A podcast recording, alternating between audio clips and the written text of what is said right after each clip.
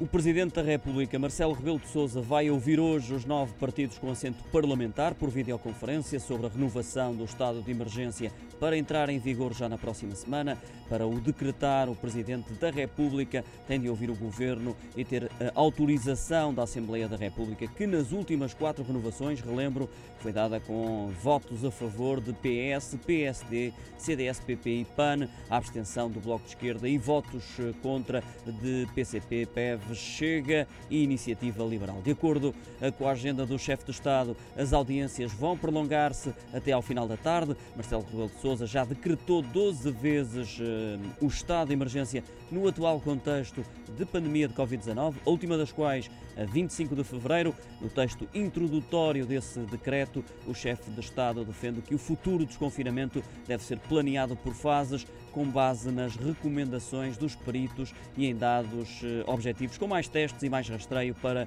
ser bem sucedido. Argumentou ainda que a Páscoa é um tempo arriscado para mensagens confusas ou contraditórias e que é, pois, uma questão de prudência e de segurança manter a Páscoa como um marco essencial para a estratégia em curso.